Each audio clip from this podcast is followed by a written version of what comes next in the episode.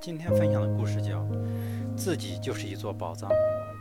十几岁时，我一个人跟随亲戚到美国留学，初次体验人生，接触到许多成功者的资讯报道，于是心中隐隐有一股想成功的欲望。于是，我在上学的同时开始尝试去去做各项工作，当餐厅服务员，在电脑店打工，推销菜刀，卖汽车。然而成绩不佳，即被炒鱿鱼的事情一次次发生，我只好频繁地更换工作。我拼命地找致富的方法，阅读各类教人成功的书籍。八个月后，我仍然工作失败，没有钱，没有朋友，一个人窝在窝在圣地，一个人窝在圣地亚哥的公寓里，不断思索。从十六岁开始，我连续五年尝试的所有的工作全部失败。直到一次偶然的机会，我看见一本书，令我震撼不已。很快，我就下决心见到了这本书的作者安东尼·罗宾，并参加了他的一个激发心灵潜能的公开课程。他的两句话重新燃起了我成功的欲望。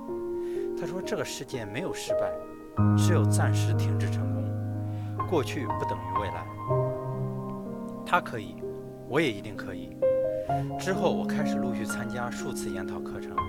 1989年，我加入该学院的讲师班，同时不惧年龄最轻又是唯一东方面孔的挑战，和其他84名优秀而经验丰富的学员竞争讲师的职务。当时，由于我呈上的简历毫无回应，于是我费尽方法找到负责的总经理面谈，表达了我工作的意愿。谁知那位总经理除了强调工作，工作的难度之外，并质疑常换工作的我是否有恒心和毅力长期从事这份工作。他说：“你和别人一样，等我明天上午统一发录取通录取名单吧。”我回答：“当我把简历交给你的时候，就表示我已经下决心想要这份工作了，而且一定要。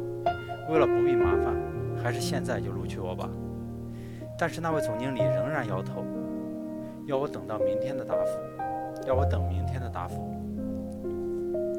那时我心想，我不能等到明天，便立刻询问他公司里业绩最佳的，呃，公司里最佳的销售业绩，并保证成为最棒的推广讲师，锲而不舍地推广自己。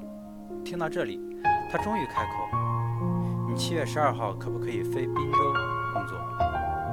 我大叫一声：“没问题。”随即感动地流下泪来。要知道，我的命运即将改变。八个月后，我成为公司最棒的销售人销售人员之一。我在十几年间从美国回到故乡来授课。在两年之后，我第一次出版了《自己就是一座宝藏》，并且很快成为畅销书，改变了很多人的生活。这期间，我四处演说开课，努力把让我改变的。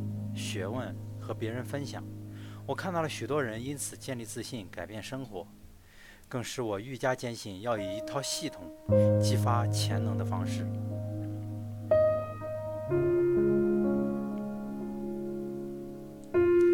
来帮助更多的人和团体，并以此作为终生事业。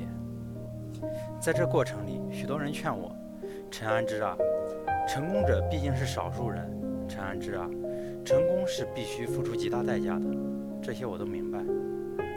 过去我认为成功者肯定具有强大的毅力和决心，现在却发现成功者微不足道，反而是失败者的毅力和决心要来得更坚强，因为他们可以忍受失败一辈子。